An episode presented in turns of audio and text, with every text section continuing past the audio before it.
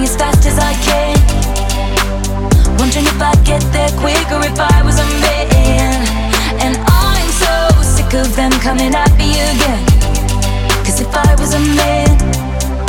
Hello，大家好，这里是万物有趣，我是心理咨询师 Cindy。我是小鱼，今天我们想跟姐妹们，包括红书直播间的姐妹们，我们今天来聊一个跟心理学相关的，帮助姐妹和我们大家一起来看看有没有在生活当中常常会发现。语言啊，它可能跟你的行为有一些不一致性哈，所以我今天想要跟姐妹们就是你你不这样说呢，可能大家觉得都挺一致的，然后对你没有然后你你这么你这么说了以后呢，大家可能会产生个疑问，哎，这玩意儿就是怎么个不一致法，对吧？嗯，对，就会有一些姐妹会有一些困惑哈，呃，因为在其实很多生活当中，就像很多人会遇到说啊，你这个人在给我画大饼，然后被老板、太太常见了。我觉得职场就是职场打工人，就是每一个人他都会有这种想法。对，嗯要么就是你被你的老板 PUA 画大饼也好，或者被你的这个男朋友啊、女朋友，其实不要不要小看啊，其实同性之间，包括我们的友谊之间，你也去看，有的人他是真朋友嘛，嗯你必须要是。不要完全只听他说什么，我们要去看他做什么，这个是我们今天的一个主题。所以你说这个话的时候，我突然想到以前，嗯。我记得是什么电视剧里面还挺有名的，嗯。好像是《射雕英雄传》还是什么的，这么老，超级老的嗯。一个电影、电视剧，你知道吗？然后里面有一个，呃，反正是武功挺高深的一个人，好像说的，就是说，呃，你不要看你的你的这个男人跟你说了什么，嗯。你要看他具体做了什么，嗯嗯对吧？嗯。所以跟你这个今天的就是就是挺吻合的一个一期这个主对。题。但是我觉我觉得就是很多人其实现在你跟他说你不要听看听他说什么，看他做什么，很多人其实懂这个道理的，但是你不会去用，但是你不会知道在哪个场景当中去做这个思考。对对对，他没有办法就是区分的那么清楚，对对吧？今天嗯我们直播间就要跟大家去讲一下。那我再做一下自我介绍，我是那个中国和欧洲精神分析协会的组员，然后也是国家的二级心理咨询师 Cindy。那平时在红书当中呢，我可能很多去分享一些美美的护肤笔记，然后也会跟大家去分享一些关于我在工作当中跟我的来访、跟我的这个平时生活当中朋友之间遇到的一些话题，我呢会在这七天的直播时间里面跟大家九天，我刚跟你九说九，天哈，九天的直播间里面去跟大家去进行一个探讨吧，因为这几个是一个我发现有共性。今嗯。天先找出来的这个就是很多人不知道怎么去理解这个，而且我看了那个你那九天的那个直播的主题嘛，其实还嗯。都挺吸引人的。其中最后一天那个是拖延症，我发现我相信每一个人都有，因为最后一天要准备上班了。真的超级有，，要上班了，所以想着是大家可以到那一天。如果说啊，你们有一点这个上班恐惧症也好，拖延症也好，欢迎那天来听我们对，我觉得拖。延症真的是超级严重了。对我们，我们看到啊就是很多女生她其实只能听甜蜜的话，她只能说，特别是在两性关系当中，觉得其实也不是女生，就大家都都喜欢听好的话嘛，对吧？嗯，它属于一种人性，就是说我谁都喜欢听好听的话、顺耳的话，嗯，但是有的时候你往往你会发现，你如果只选择去听顺耳的话，你听不到真相，而且你会发现你是一个挺容易啊被人家就是忽悠的。有的时候你也会很困惑，我这么相信一个人，他怎么可以骗了我？我这么相信你，你怎么可以把我忽悠了？人家听甜蜜话的时候，可能也没寻想要寻找真相。啊，也有可能，对吧对的，对的。所以就是说，我想我们今天可以去通过一些现象去看本质啊。嗯，那有有在我们生活当中，我发现很多女生，一种呢就是这种，我我只能去听这种好话，我只能听顺耳的话，我不太想听这种呃批评的话。啊，不好听的话，嗯，对，像这这是一种女生，还有一种女生呢，哎，她是会玩这个游戏。对对对对对，我会用我的语言来去，你你我我没有办法去说她是操控也好，什么也好，就是这种女生她是有很强的目的性。嗯，我会用我的语言去告诉你，然后或者说引导你达到我的某一种目的。嗯，也有这样子的，就是这样子的人也挺多的。而且我是觉得像这类的女性啊，比如说，嗯，他是带有很强的这个目的性来做这个事儿的时候，他其实他的语言跟他的行为往往都是配合来一起完成的。有的时候是不一致，对，有的时候一致，有的时候不一致，他们是一个互相打配合的一个状态，对吧？对的就是其最终的目的就是达成我自己设定的那个目标。对的，对的。所以说，有的时候我们要去看啊，看这个人他是否可以言行一致。其实说这个话题，是因为我想到什么了？我想到那个这个叫那个《继承之战》这个电视剧，我发现全员都是说话不，说话和行为是分裂的，就是说一套做一套。嗯，那你像我不知道你看了没？因为我还没看啊、但是我已经被你安利了，就他已经安利了身边无数的朋友了啊。对，就是为什么我会安利大家，是因为我觉得他讲到了一些这种人性上的东西。你看他这个男，这个老的这个 Rogan 就是爸爸爸，这个爸爸呢，他就是对他的孩子，每一个孩子，他都会用这个语言上的一些操控性哈，我们叫，就是他会跟他的这个二儿子也说，哎，我觉得你不错，呃，我们家将来这个继承家业，对，家业就靠你了。然后私底下隔一段时间呢，又跟他的这个女儿讲说，我觉得那俩不行。只有你，我其实，在我的心里面，我一直觉得你是最靠谱的。然后把他女儿也给这对吧？这个心里面撩拨动了，然后再去跟他的那个三儿子，跟他三儿子也讲说，哎，我觉得你行，我觉得这个家业最后我还是最信任的是你。所以这三个孩子都被他爸爸讲了之后呢，就是。完全的觉得我自己才是可以去做这个呃继承者的，我自己才可以去把这个家里面靠我以后能把它撑起来的，是这么一个情况。所以你说到这个，我就想到，其实我们古代的历朝历代的这些，比如说。呃，政权的这个维持，比如说有皇帝，他其实也会对于他的臣子，或者是对于他的这个子女，其实也会采用这种战术呀。对呀、对吧？他其实就是，比如说，我要让大家都平衡，就不能有一个人冒尖或者怎么样的。然后，其实最终的目的是保持我地位的稳固，嗯，对吧？嗯，这个呢，就是我前面讲了，老的 Rogan 他表现出来就是我语言是一套，但是你看他的行为，嗯，他的行为是他在跟他的老二说，哎，我觉得你可以的时候，老二是真的相信他爸爸愿意把公司交给他，然后拼尽全力的是在这个想着办法能够做出点成绩来啊、当然，那这个老二其他的小能力不是不是，这个老二的能力也是有问题的，但是呢，就是他就很想拼命去证明自己能做出点成绩来，但是呢，你看一到关键时刻，他爸其实根本不信任他，这个老 Rogan 就自己啪就出来了，所以这个就是我想跟大家讲，你一定要去看这个人的行为，在你面前说的天花乱坠，说的你这好那好，嗯，你一定要去看他的行为。说到这儿，我就是要讲一下，我们去了解一下人的语言这个系统啊。语言其实它是具有一定问这个模糊性的。它有引导性吧？应该是。呃，当然我们说语言是个工具嘛，它肯定语言是用来干嘛？表达情绪、情感，表达我的认知，表达我的思维的，对吧？思考的。那有两种情况，一种情况就是我非常清楚，我今天说这话我要干嘛，这是我有极强的目的性。嗯，那还有一种呢，就是说这个说话的人他自己脑子都不知道自己要干嘛。就我们也会常常看到 逻辑不清晰没的过脑的。啊，就是其实像在我的工作当中，有一些来访，你不能说他不过呢，而是说他的逻辑它是一团乱的，嗯，那他需要你帮他去把这个线头一样的东西给他揪出来，一点一点一点帮他去把这个逻辑给他理顺。所以呢，就是呃，语言它有很大的模糊性。比如说，我举个例子啊，就咱俩那天去看那个年会不能停里面，你看老板去跟这个员工去讲话，他就有很多的这种模糊性。对，跟老板谈说你给我涨个薪吧，对吧？那个老板就要讲说啊，这个具体的情况要看这个具体的公司的这个条例，对吧？看具体的项目的情况，到时候再按照这个薪资计划啊再去看。就你听他说了一大堆，但是没有一个。东西它是一个具象确的啊对的，就都是一个非常模糊的东西。对，那像在这种男女朋友之间，男性就我我假使说我们今天直播间不搞男女对立啊，对我不是说只有男生会这样，其实有很多人表达的时候，它是一种习惯性。就比如说，有的女生会觉得说，这个男的跟我谈了这么久，你也不不提结婚，你也不提。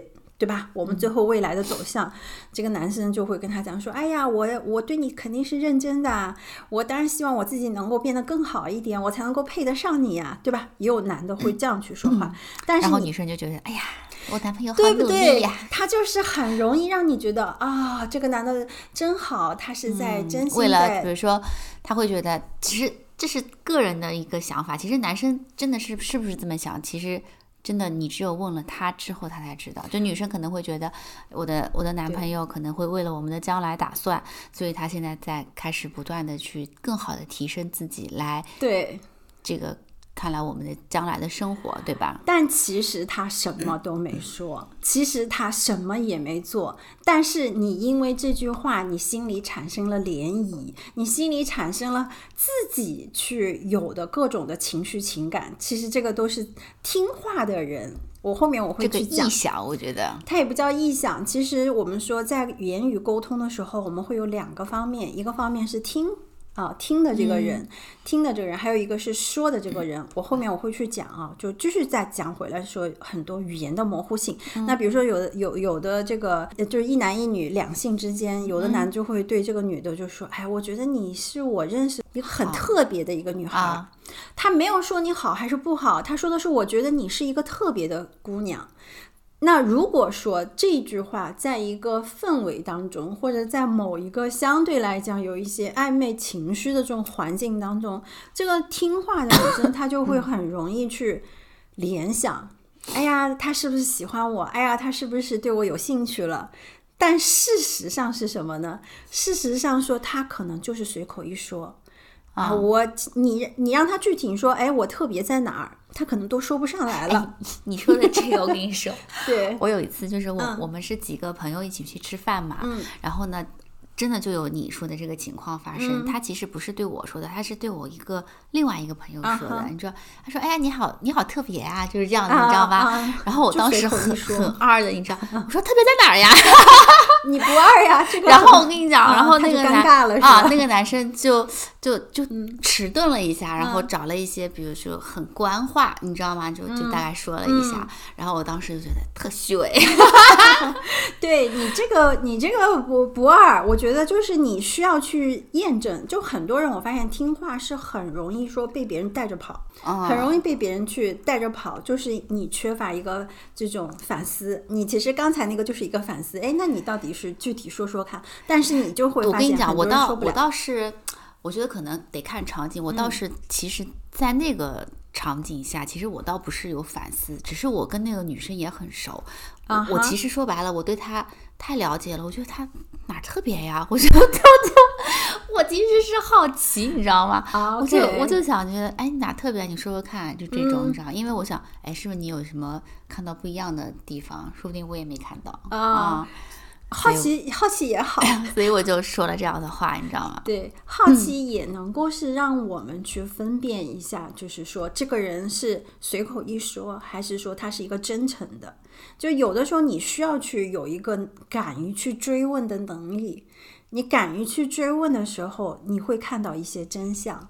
嗯嗯，所以我说语言的模糊性啊，就在这里，就很多人他会懂这个语言模糊性，他就是包装在这个语言当中，然后可能我我说的那个不好听一点，这种语言的模糊性，很多男生用它呢是为了能够达到他的某一种目的。嗯，我其实对你没有承诺什么，我也没说我喜欢你，我也没说你怎么样，可是对不对？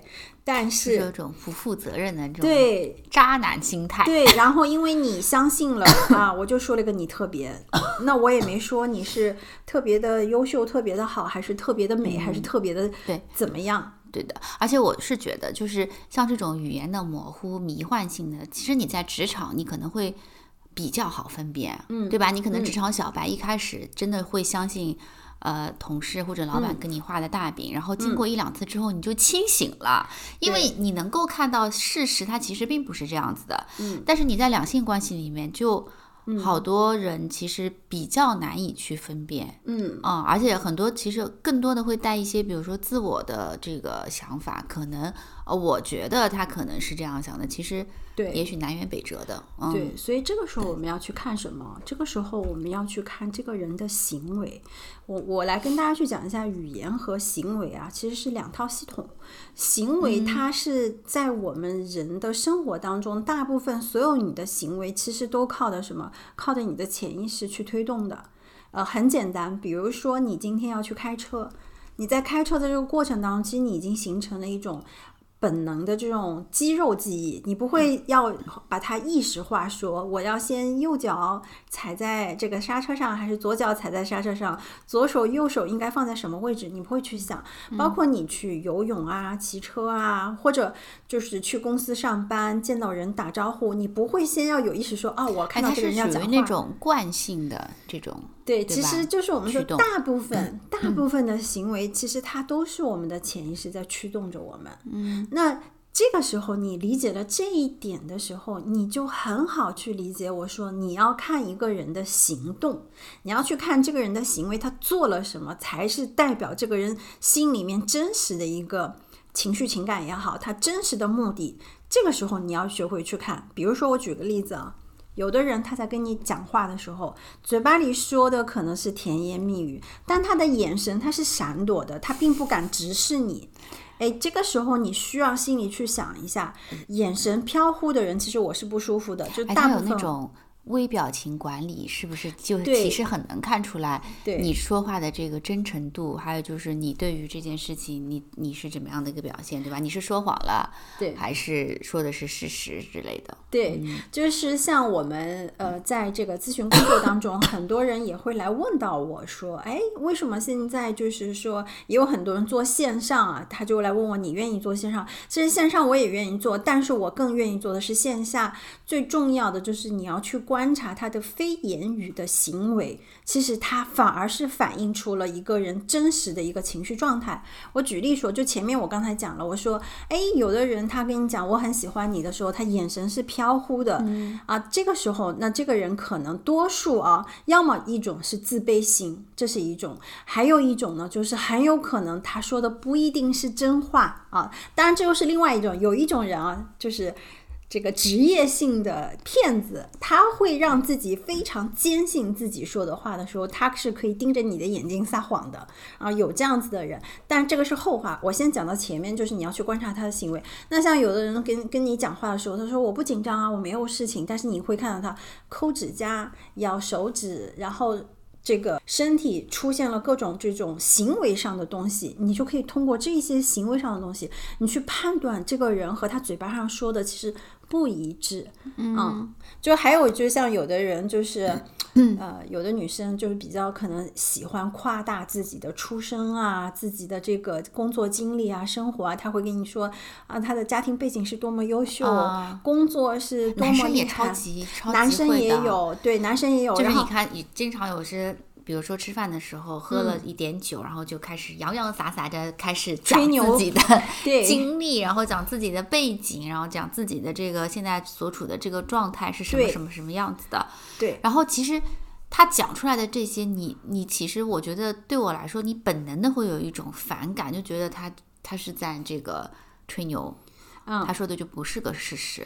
嗯，对，还有一种就是你通过去观察他的行为，比如说这个人的行为，他在讲这个话的过程当中，他在抖腿，这个其实很容易去暴露一个人的当下的那个状态的啊。还有就是情绪不稳定，其实真的就是说家庭环境不错的，真正这个他的这个啊工作。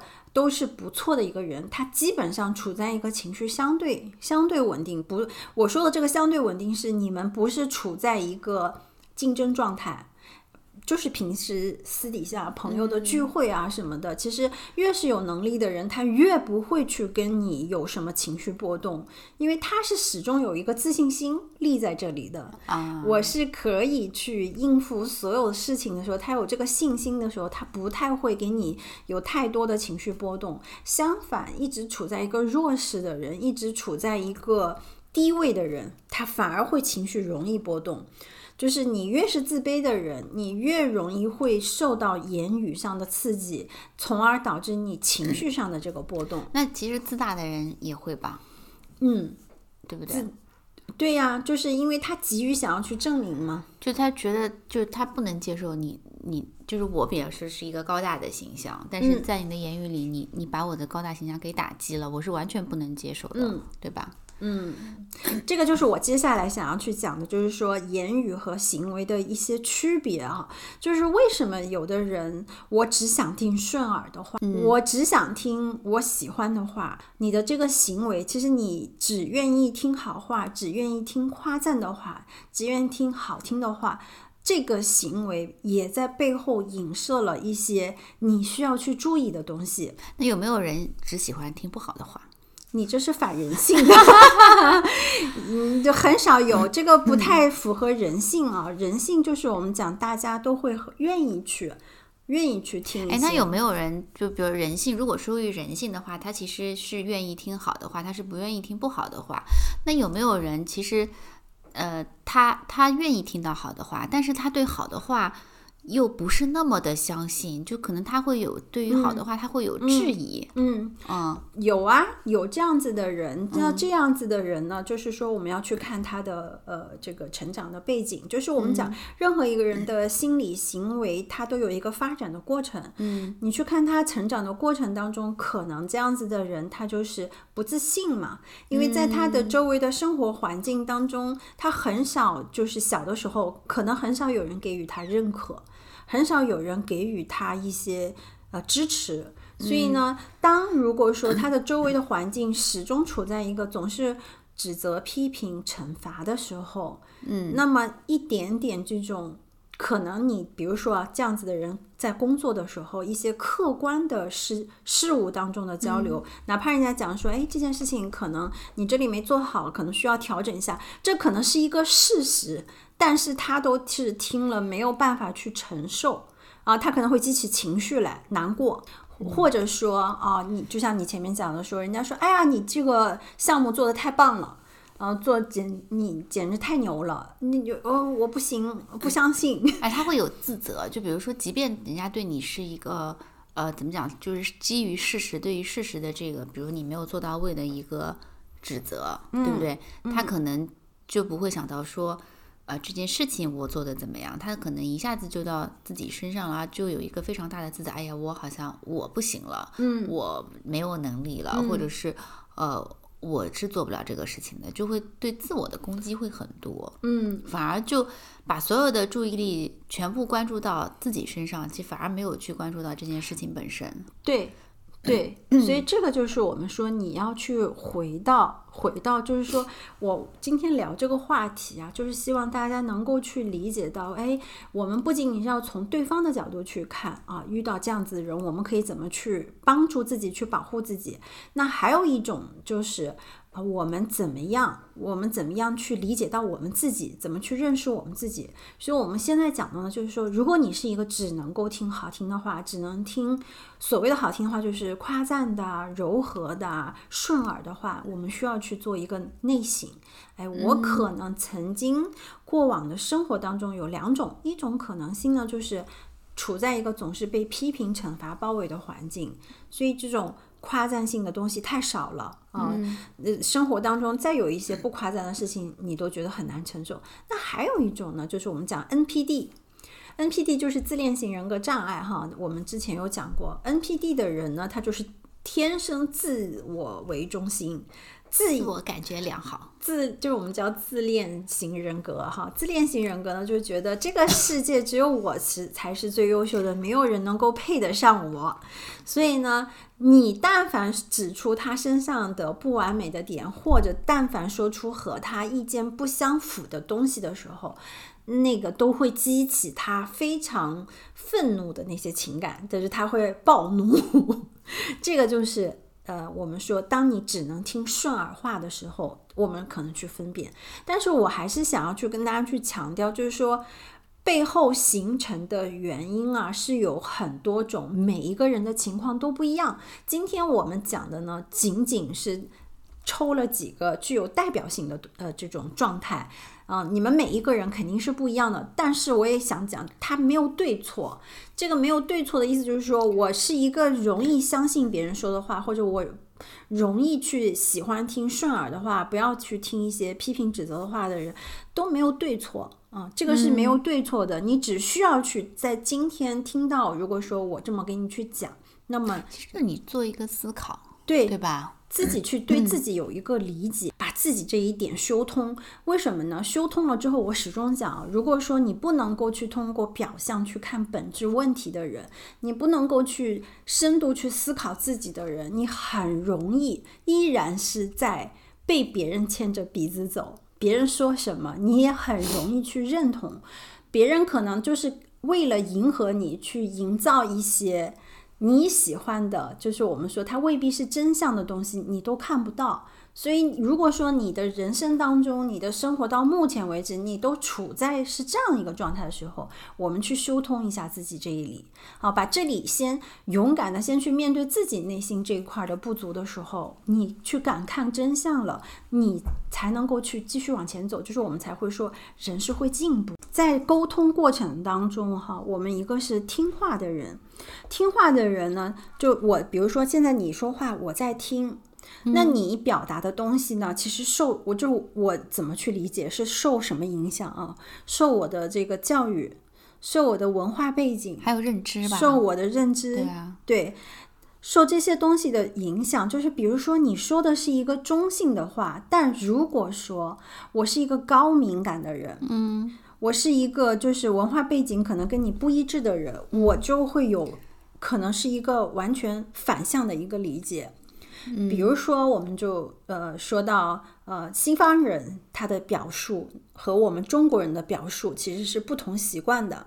啊，就西方人会比较热情嘛，嗯，比较友好，比如说，我们说，哎，这件事情还挺有趣的，你是真的觉得这件事情有趣，但是老外如果跟你回答说，嗯，interesting，你就知道他在敷衍你，对不对？这个是很受这个文化背景影响的。当然，如果就是回过头来说，我是一个对任何事情理解上面都是会受到我自己曾经过往认知所影响的人。嗯，你说一个中性的话，我也会认为你在批评我的时候，这个就是听话的人了。嗯，听对话的人，听话的人，其实他会揣摩揣，就听到别人说的话以后，然后揣摩一下，加入自己的思考，然后变成了自己的理解，对对对吧？就添油加醋一番，然后，然后，所以为什么人家会说这个呃人传人，然后你传到后面，其实完全是另外一个版本的故事了。嗯，就是每就个人都会加一些，对吧？加一些自己的理解跟认知，对然后去做去给到对方传递一些不一样的这个信息表达。对，他也跟什么呢？也跟我们说话的人，你怎么去表达？其实说话的人啊，就比如说他，我们在交流的时候，同样的话，可能在不同的语境下、不同的环境下、不同的氛围下，你感受到的东西是不一样的。啊，比如说，同样我说吃了吗？比如说，如果我们是这样正常的场合，你可能也就是觉得我就跟你寒暄一下，啊、但如果说现在是一个非常放松的、具有这种情调的环境，然后我还搂着你说：“哎，你吃了吗？” 你是不是内心会想啊，你怎么这么关心我，对不对？你不会觉得我是在跟你寒暄了，你会感受到是我还有一层感情、情感在里面。所以在讲话的时候，我们在交流的时候，环境啊、这个语境啊，它都会影响你的判断力。这个时候我们需要做什么？我真的跟大家去讲，这个时候你们一定要心里清楚，保持看行为保持脑子清爽。啊，很难的，很难的。然后我前面我就想到，我前面之前我不是在那个外企工作的时候嘛，然后老外是很喜欢夸赞别人的。我以前那个老板就是。哎呀，你跟他说什么，他都会先夸你，先把你夸一遍。然后那个时候你，哎，就是刚入职场的菜鸟，就会很容易认同，就真的相信人家觉得我很棒。嗯，然后到最后你这一遍一遍，你才发现，一到正儿八经的事情，真的需要他给你支持的时候，他就闪了。他不是真的欣赏你，只是他的一个语言环寒暄的方式、语言环境，他的文化就是这样一个文化。你像老外，他都是先夸赞你。像我去我女儿她学校，他们老师上来，你就算成绩考得再烂，老师一定会先把你的孩子夸一顿，然后你不去找问题，他绝对不会给你主动反馈他有什么问题的，就是这个样子。所以我们不要去听这个人说什么，真的不要去听这个人说什么。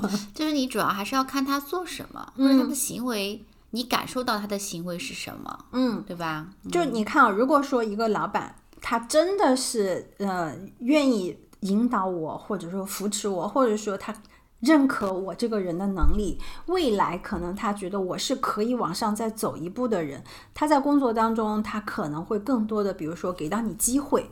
让你去锻炼自己，还有可能就是他会更多的给予你一些引导，那你这个时候你就去看出了事情，他是不是甩锅给你，对不对？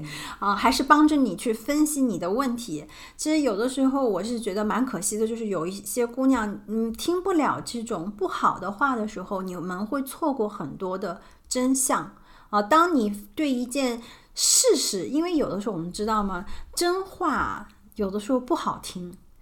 真话，当然你可以说，哎，那跟表达的能力也有关系。是的，有的人他可以把真话给你去包装就是表达。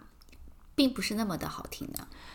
比如说，我要指出你身上的一个问题的时候，我即便再包装，你也一样听得出来。诶，他其实是想告诉我这方面我需要去改正。嗯，但是有的人会听到，就是会觉得不舒服，他就是会觉得，哎，你是不是觉得？但是我觉得不舒服也是人之常情，就是他人本能，他听到不好的话，他就是会不舒服。嗯，但是我是觉得有一点就是。你听到不舒服的时候，你你在这个情绪里待过一段时间之后，其实你应该再回过来，嗯，去用你的这个逻辑去思考一下这个事情到底他想要做的是什么，所以我能够做的是什么，就是你还是要回到逻辑上去思考一下，就不要沉浸在你那个不舒服里面。嗯，但很多人他逻辑也不一定是清楚的。这个就你说 对呀怎么提高点逻辑？就是你需要有一个思辨的能力嘛。你其实你要多去，就是我前面讲的，多去问为什么。不是你要多去观察自己和多去观察别人，而不是说仅仅停留在一个表层的东西。在两性关系当中，这一点也很重要。就是像有的男生在你生病了，他就会说啊，宝宝你生病了，我好心疼啊，然后没了啥事。也不干，然后没了，这个时候你就要去看了啊，你就要去思考一下，哎，你不是说心疼我们，那他做了什么？对吧？像有的男生跟你讲说啊，那个宝宝，我对我们关系可认真了，就是我也会考虑我们将来啊那个未来的生活。那具体是什么呢？他又做了些什么呢？其实这个都很重要。所以很多男生女生，就我回到前面讲，这个语境啊、环境之下好重要啊！你不要在这个暧昧的环境之下，他给你我们说灌迷魂汤，这个真的就是你要看看看清楚他做了些什么，行为上他他有在行动些什么。对吧，就是你一定要去看。然后呢，这个是我们今天讲，就是说我们怎么去听，我们怎么去看。那我还想讲我们怎么去用，怎么去用这件事情。其实我就就是像刚才有目的性的，比如说你要达到你你要达到的这个目标目的，那你怎么样可以去运用你的这个语言跟工具去配合？行为不是行为都是有目的的。大家你们一定要清楚一点，没有人做任何事情是没有目的性的。我前面开篇我就讲了，人的行为都是靠你们潜意识在驱动，所以我非常不愿意去听到有有有有的人跟我讲说啊。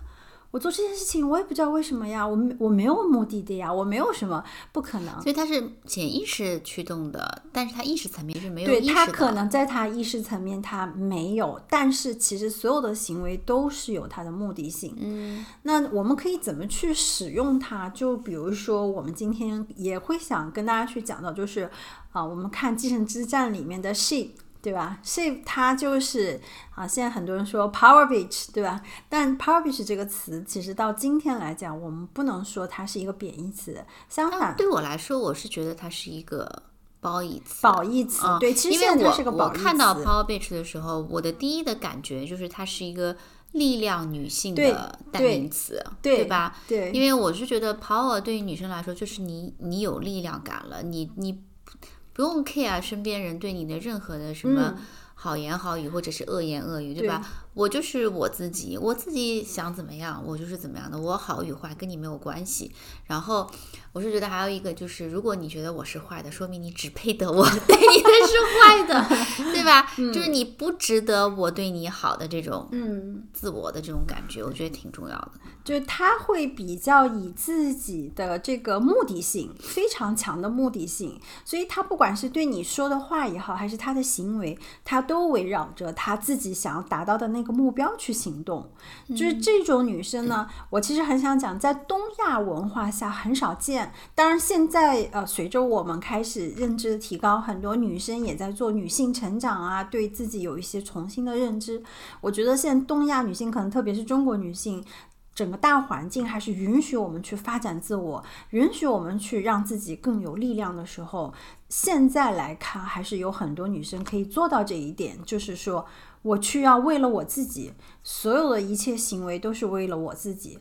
不管是我今天要跟你去做的这个交流也好，我今天要去见的人也好，我今天要交的朋友也好，你一定都是围绕着自己的这个需求来的，对吧？这个是我们现在已经有所改善了，但是以前呢可不是哦。以前的东亚文化，它是非常希望女性处在一个讨好状态，女性她是始终是放在一个低位的一个状态。状态，男权会比较的厉害对。，嗯，那现在其实我依然还是能够看到这样子的女生。我其实，在我的那个来访当中啊，有一些女性啊，就是她可能在这个很长时间的这个文化下，他还是有这样子的一个思维模式，就是觉得啊、应该是做一个牺牲的角色，在这个家庭当中，其实大可不必啊。就是我们回过头来再说我们前面说的 power bitch 这件事情，而是应该说你能够去想的，让所有一切为你去服务。去达到你自己的能力，其实所所以你前面说那个 power bitch，我想说我的理解，它就是一个非常能够去描述现代女性极具领导力、极具这种攻击性的一个状态。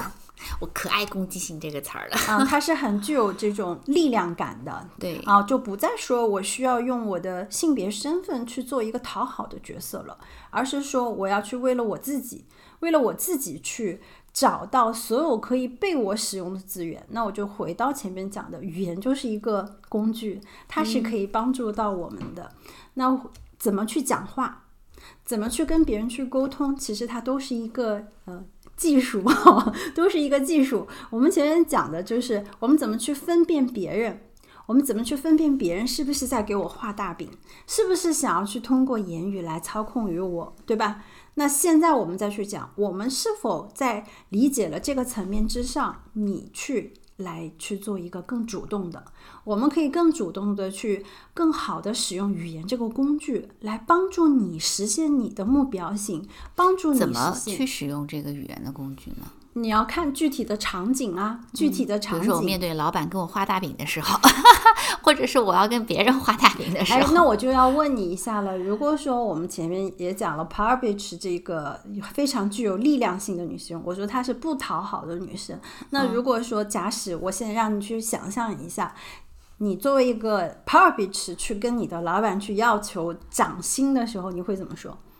那我肯定也会跟他画一个大饼，就是我能够做什么，我肯定帮你实现什么，然后我我需要我涨薪大概在多少嘛？那如果他说 OK，但是呢，我们这个要看具体的项目，然后具体的公司的条款，我再来跟你讲。你那这个时候你就要盯着他呀，嗯就是你具体的，比如说时间是什么，嗯对吧？你考核的项目的怎么样去判定它这个标准是符合你的预期还是不符合你的预期？嗯其实我觉得，就你跟他问清楚你想要的，就是你的目的是你想要知道什么时候涨工资，那你就要得到你的这个信息。那他如果说，哎，你现在不要老盯着我这个，我现在很忙的，那个过一段时间，等我想想啊，你的这个事儿我会考虑的，我想 想再跟他说沟通。过多长时间，啊、过多长时间是吧？对的。嗯就我觉得他可能就是你，比如说你的目的是要这个，他你就要围绕着这个、这个来来去说。嗯，但是实际操作过程中，我觉得可能很多听友也会觉得，不太好意思。我想说的是，其实如果说你真的理解到什么叫 power bitch 的时候，你你就是会要坚持，非常非常坚持自己的这个目标性，你一定要非常清晰你的目标是什么。就像我们在做这个来访的工作也好，包括在我的生活周围，有的朋友来问我一些问题的时候，你是真的会觉得他都不知道他要表达什么。他可能是内心有很多的疑问，想要来跟你去沟通，想要来跟你去诉说，但是一开口，他就很容易就不知道他要说啥，你知道吗？我就是要帮他去理清楚，哎，你到底想要问的问题是什么？你想要解决的问题是什么他？就会说了很多别的，然后再迂绕回到嗯迂回到他想问的这个问题，他没有办法直接把这个问题抛出来，或者是说他其实本身也没有意识到我今天来我就是直直接要问的问题是什么。我我我我其实是想说，不是说他不能够直接迂回，而是我就说了，他脑子不清楚，他根本不知道他的目标是在哪里，应该怎么去坚持。其实很多女生可能，比如说我举例子，你们在两性关系当中的时候，你非常希望能够跟这个人的关系是长长久久的，但是这个人的行为当中，哎，他会出现一些摆动的时候，你们很容易会被他的一些言语就糊弄过去了。这有的男生他很会说一些糊弄的话，你认真啦？怎么会呢？我心里只有你呀！哎呀，那都是别人说的，我没有，对吧？你很容易会被这种事情糊弄过去。但如果说你是一个非常清晰自己要什么的时候，你就要去看，去看这个人到底做了什么。然后你如果说你看不到他做什么，其实你是可以通过很多的问题去把你自己内心当中的疑问去搞清楚。那如果说对方有所抗拒，其实这也是一个行为，这个行为就已经告诉了你们他想要告诉你的真相啊。就比如说你要去问的一个问题，他在回避，他回避的这件事情已经告诉你答案了。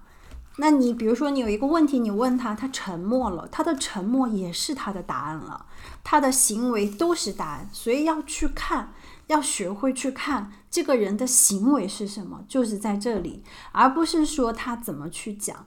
像我前两天在红书上也有看到一个博主讲他的一个女性的好朋友，哦、就是做了这个一加二，然后呢。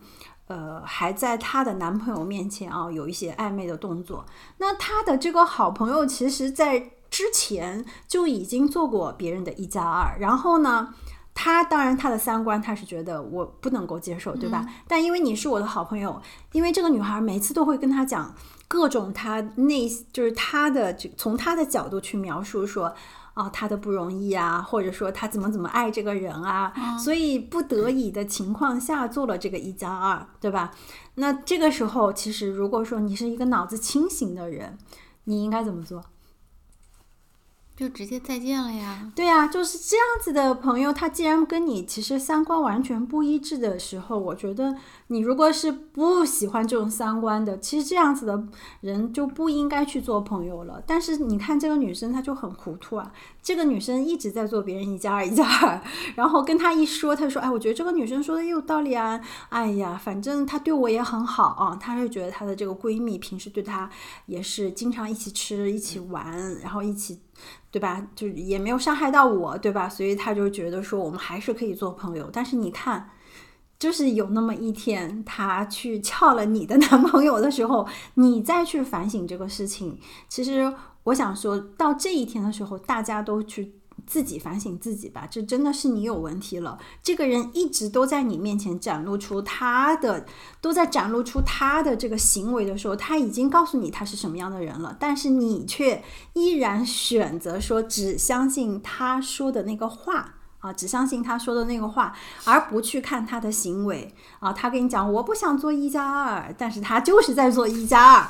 那 你这个时候你还要相信他说哦，我的朋友没有问题，那就是你的问题了，对吧？对，啊，就是还是要结合着一起去看一看。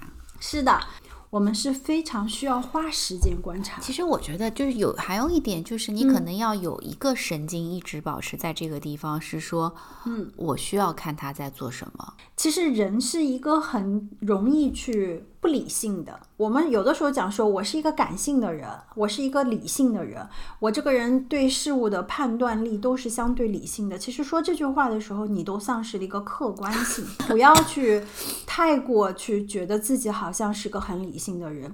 你一定要去观察，观察什么呢？什么样的语言它能够激起你什么样的情绪？这个很重要。当你能够把这个点观察到的时候，你就可以对自己升级了。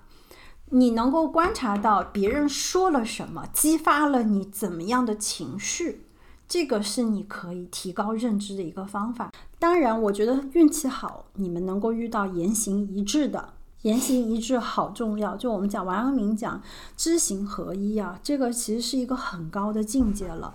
但是在我们现实生活当中，能够做到知行合一啊，言行一致的，其实并不多，所以我们才需要去睁大一个眼睛，学会去看看这个人平时的行为。就像我我我刚才跟你讲说，哎，有的人他。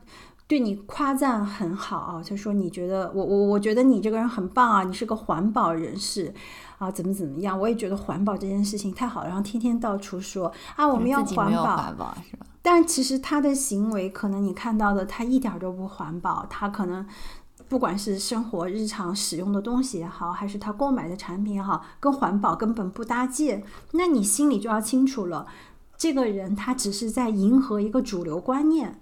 他可能觉得环保这个是个很 fashion 的东西，是一个可以让别人能够认可他，能够跟周围这种环保人士打成一片的一个工具。嗯啊，这是一个工具，但是他自己本身认可吗？你通过他的行为你就看出来了，其实他自己就是一个不环保的人啊。其实我只是举了这么一个例子，教大家你们怎么去通过语言去分辨。这个人他的行为到底在告诉你什么？我还是讲行为是目的。你既然选择这样子的行为，一定有你的目的性存在的。那可能暂时这段关系对你来讲还是有存在的意义的，还是有一定你需要的这个方面的。所以这个就是你。知道感受到对方在画大饼，但是你依然不愿意去揭露这个真相，这个就是你的行为，这个就是你要留在这段关系里面。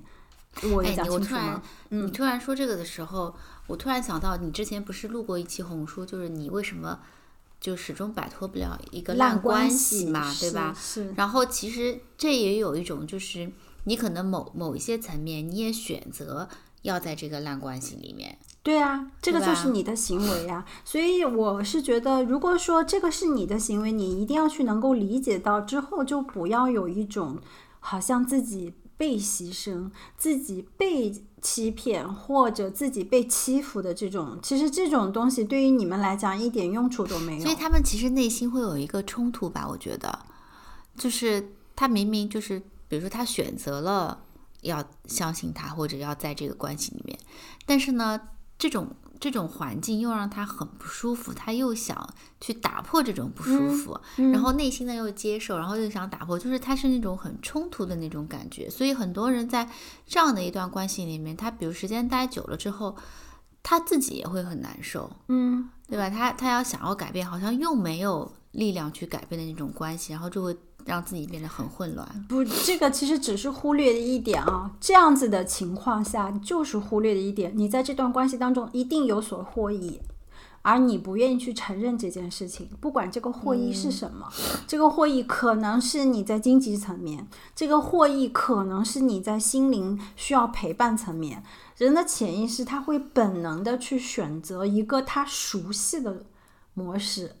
这个是你非常深的潜意识帮你去做的选择，人都是愿意在舒适圈里面待的，那是潜意识的舒适圈，对呀，他就是要要求你在，因为你要知道，就是我们从这个生物学发展，就是我们说呃进化进化的这个角度去看，你突破这个东西对你来讲是一个危险嘛，它就是要冒险的一个东西，所以它不符合什么？不符合人性啊，人性就是要你停留在。这个我的安全舒适区，所以你就会看到，说我还是那句话，一个人在你面前诉再多的苦，但凡他没有离开这段关系，这个关系对他来讲就是有利可图的，好嘞，这个就是我们今天想要跟大家去探讨的话题。我们今天播客也就到这里了，欢迎姐妹们到我们的 show notes 里面去找我们的这个呃链接，可以加入我们的听友群，我们可以那个有更多的话题去探讨，好吗？今天就到这里了，拜拜。